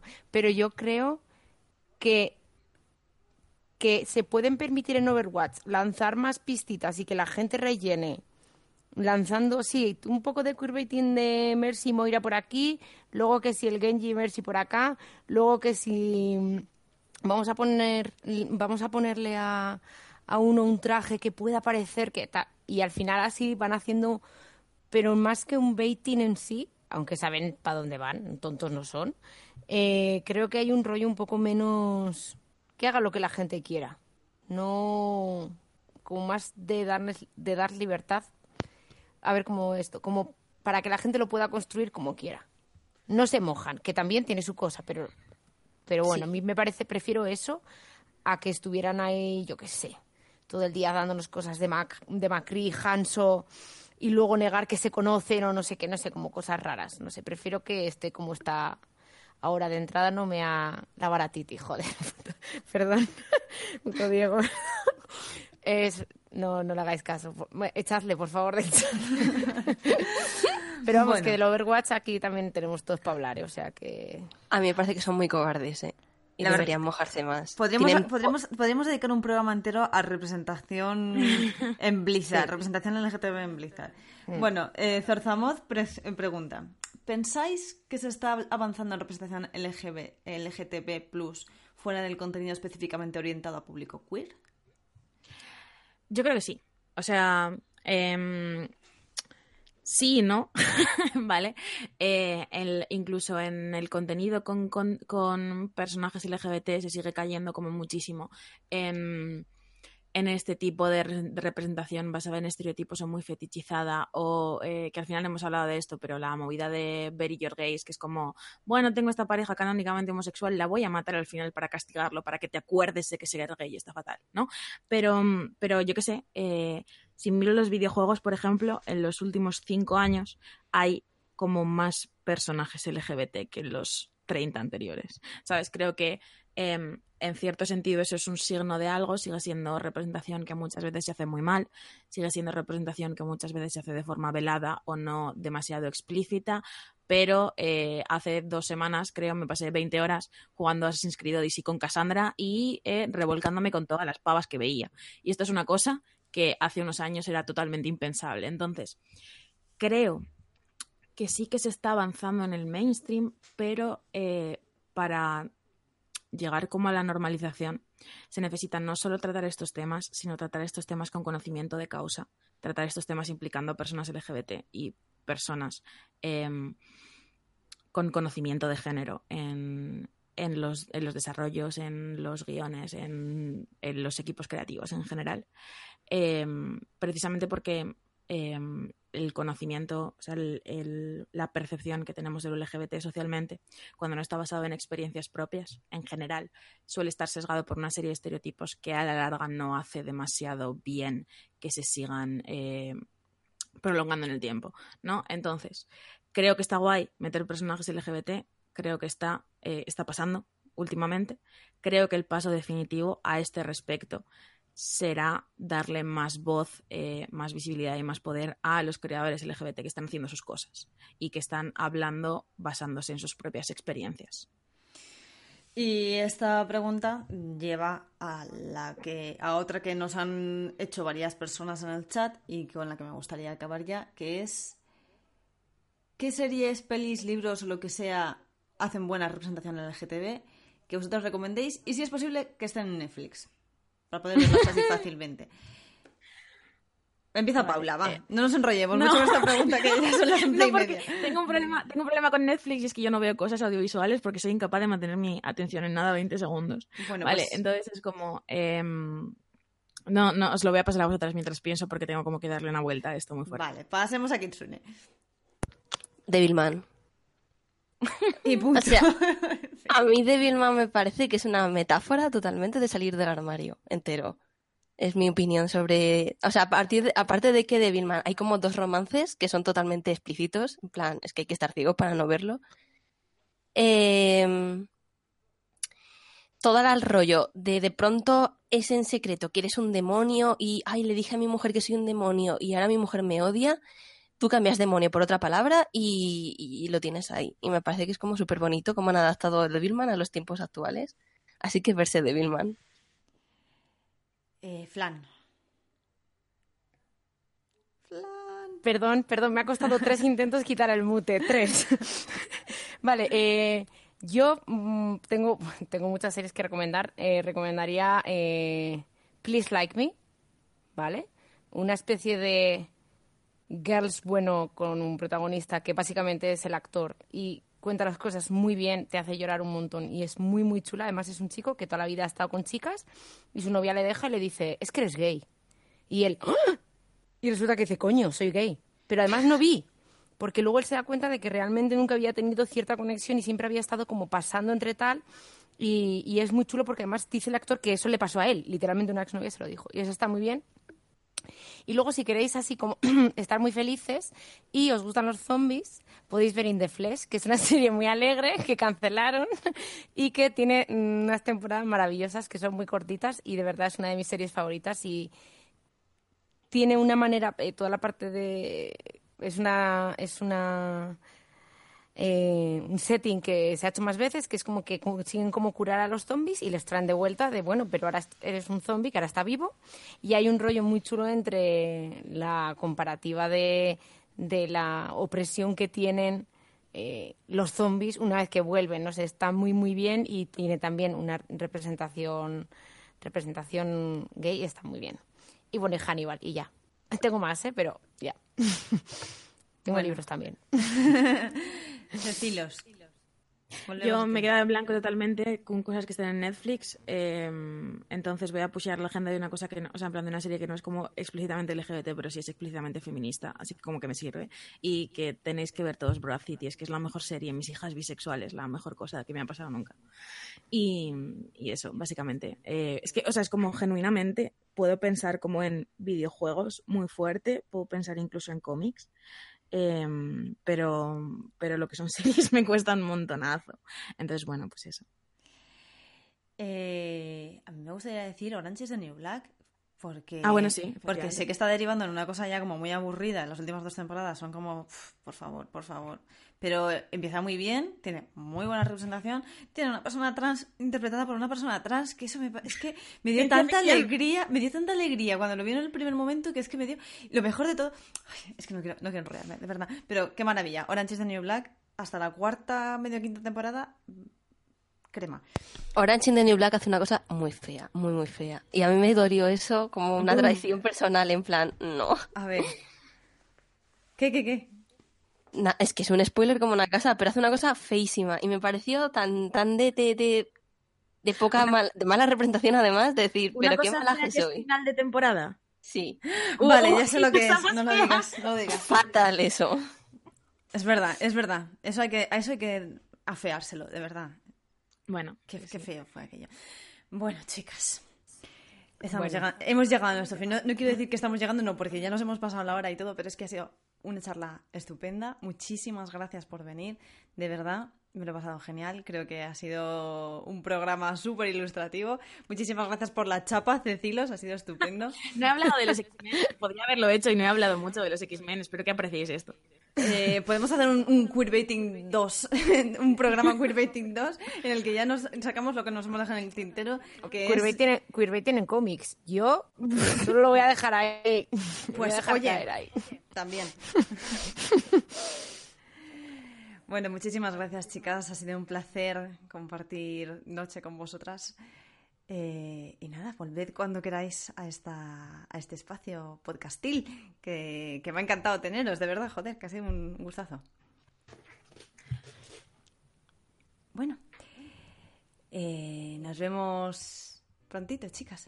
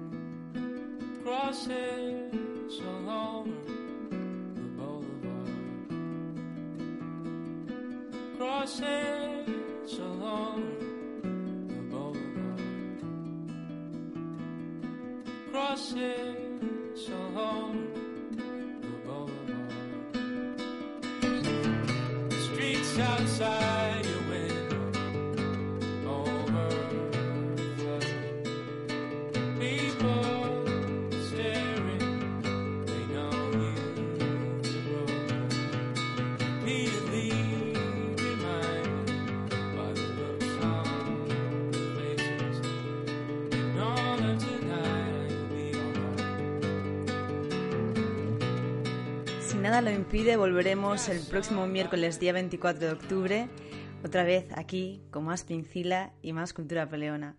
Por mi parte, no me queda más que agradeceros a todos los que habéis estado escuchando en directo y dejando preguntas por el chat. También quiero dar las gracias a todos los que nos invitan a café a través de nuestro coffee de Cultura Fan. Muchísimas gracias, vosotros hacéis que esto crezca y evolucione. Y para estar al tanto de las novedades podéis seguirnos en redes sociales o suscribiros a nuestra tiniletter.com barra culturafan. Estamos en Twitch, YouTube, iVoox y iTunes. Hasta la próxima.